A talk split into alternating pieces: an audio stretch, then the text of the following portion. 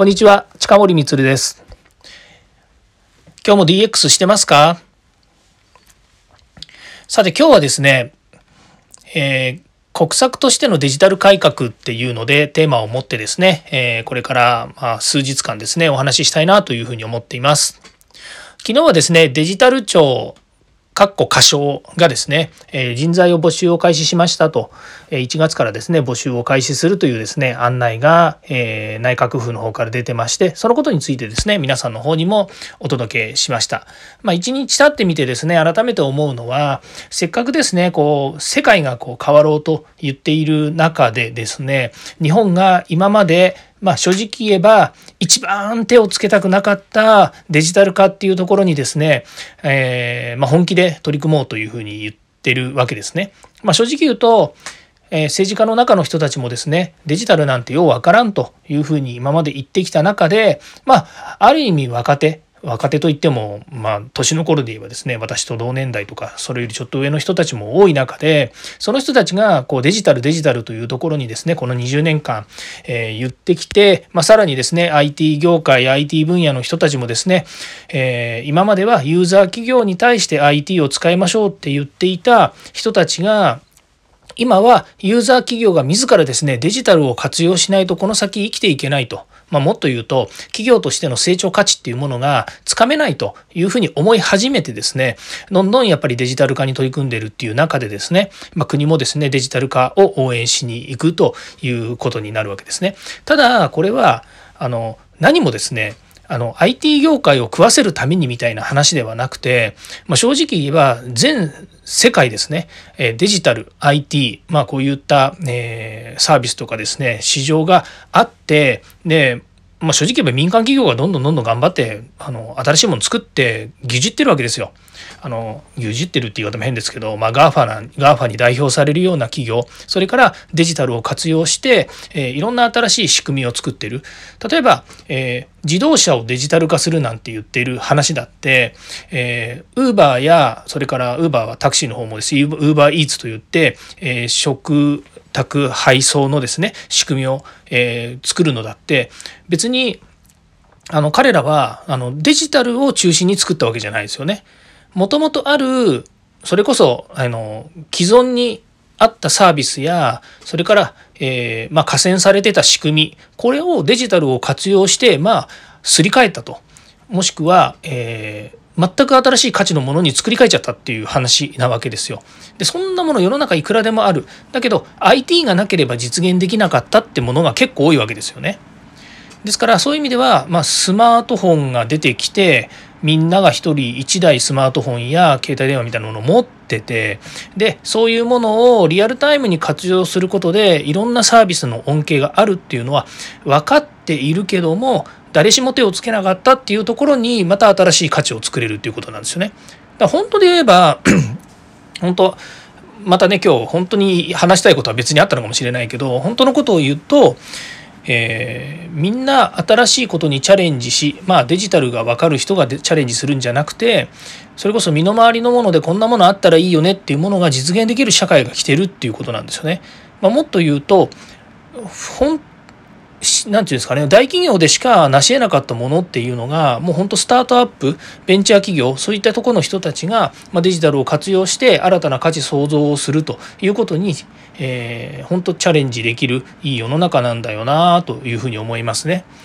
えー、まあ前あの別の機会にも言ったかもしれませんけれども、えー、Google だって Apple だってもう本当学内ベンチャーですよね。世の中のいろはを知らないような人たちが新しいサービスをこんなのあったらいいんじゃないって言って作ってそれがでっかくなってるっていうことにしかまあならないわけというかなってるわけですよね。例えば今トップランナーの、ね、資産価値うん兆円とかって言ってる会社が、えーまあ、それこそね1人2人で新しくじゃ新規に立ち上げましょうっていうのに魅力を感じてるかっていうとなかなかそこに投資をしたところで分かんないですよねどうなるかなんて。でそこにやっぱり価値は見出してないだろうし価値を見出したとしてもそれ自身はどうせちっちゃいんだから丸くどっかで潰しちゃえみたいな話になるのかもしれないんですけどでも結局5年10年まあ5年10年というかもう5年ぐらい経ってみて結局自分たちのサービスを乗っ取られましたぐらいの勢いの製品ができてくる。こういったものは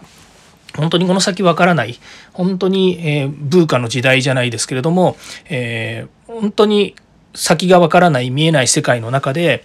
ああそういう中だからこそ何を活用するかっていう時にもうデジタルなんですよね。はい。いうことで、まあ、そういう話をまたするわけなんですけれども、えー、本当はですね今日は国策としてのデジタル改革の話をしようかなというふうに思ってたんですが、まあ、ここまで来るとですね、えー、そのテーマを今日言っちゃうとですねなんかもったいないなとまた明日ですねその話をしたいなというふうに思うので今日はその前段の概要の部分をお話ししようかなというふうに思っています。えっと、何が言いたいかということで言いますとですね、えー、明日はスマートシティに関するお話をしたいなというふうに思っています。で、えー、これから数日間の間にその国策としてデジタル改革をやるっていう中にですね、まあ、もちろんその、えー、インフラストラクチャーっていう、まあ、いわゆるえーと、行政がやるインフラの話っていうのと行政がやるインフラの上に載せるサービスの話。から行政と一緒に取り組む、えー、まあ行政っていうのは別に国だけじゃないんであの自治体ですね。その地方の方の話もあるんですけれども、まあ、そういったとこと取り組むっていう話とですね、まあ、いろんな、えーとそういったパターンとかそのえーと、地区によっても違いますしね、まあ、そういったことをちょっと一つ一つですねお話ししていきたいなというふうに思っています。まあ、その中ですね第1回の部分は、えー、スマートシティについて話をしたいなというふうに思ってたんですが、まあ、その前段の部分の概要でというお話を今しましたのでそこのところを言いますね。で結局昨日ですねあのデジタル改革ごめんなさいデジタル庁を作るって話の人材募集の話がありましたけどこれですね、まあ、ちょっと重要なのはですねやっぱりそのことに長けている人たちを集めるっていうことなんですよね。で昔だったら本当に地頭が良くてですね高学歴でであの大手企業でもう研鑽したような人たちでその中でもちょっとこう群を抜いてあのこいついいなと思うような人たちをですね、まあ、あの会社がですね名指しで行かせるっていう、まあ、行かせるっていう話だったわけですね。で今ももしかすると、えー、政府の仕事なんだからうちの会社からあいつ入れたいよねとかっていうふうにして会社がそういう気持ちを持ってですね出すかもしれないんですけども今はですね個のスキルっていうものを結構重要視してる世界でもありますので、えーまあ、私が思うにはですね今回のデジタル庁の公募の中で本当会社を辞めてでもですね自分はこの仕事このデジタル庁デジタル庁でですね新しい改革をしたいと改革の手伝いをしたいと。なんならもう骨を埋める。っていうんですか？そのぐらいの気持ちで来るような人たちも結構払われるんじゃないかなというふうに思ってるんですよね。それは、まあ、一つにはま売名行為とかっていうふうなことを言うかもしれない言う人もいるかもしれないんですけど私はそうは思わなくて逆に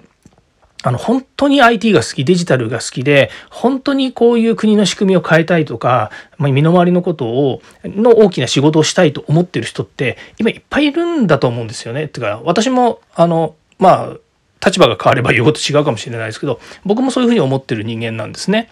で、えー、だからこそ教育っていうのを軸に、えー、人材育成をやっている。部分があってそれは IT が、えー、社会を変えるっていう、まあ、15年前にですね会社を立ち上げた時にそういうふうに思ってですね、まあ、その前から IT 業界にはいますけれどもやっぱりその人が作る社会人が作る、えー、デジタルっていうものにやっぱり IT のエンジニアが深く関わっている IT の会社がえー、その国間を支えているって当時思っていましたからでそういう人たちをまたそういう人たちの会社の中で働くエンジニアのスキルアップをすることによってより良い、えー、まあえシステムやサービスというものが必ずできてくるだろうというふうに思っていたので、まあ、私はそういう仕事をしてるわけですね。で今回のデジタル庁の話も全く同じでやっぱり同じような気持ちを持ってたり気概を持ったような、えー、まあ若者かどうかは分かりませんけれどもそういう人たちがこの、えー、一つ屋根の下に募ってですね、まあ、最大200人ぐらいだというふうに言ってますけども、ま、パートナーとかを含めるとですねまたうん100人とかの規模になっていく話ではあります。で会社に、まあ、そこで作作った仕様なりですね設計書をもとにですねいろんな人たちがまた関わってきてまた地方の自治体なんかも関わってくるので相当大きなプロジェクトになるっていうのは分かっています。でこの一大事業にですねやっぱり手を出さない手はないだろうというふうに思うわけですね。なので明日からの話もですねそういう人材育成も含めて、えー、全体像のお話をしながらですね紐解いていきたいなというふうに思っています。はいではまた明日。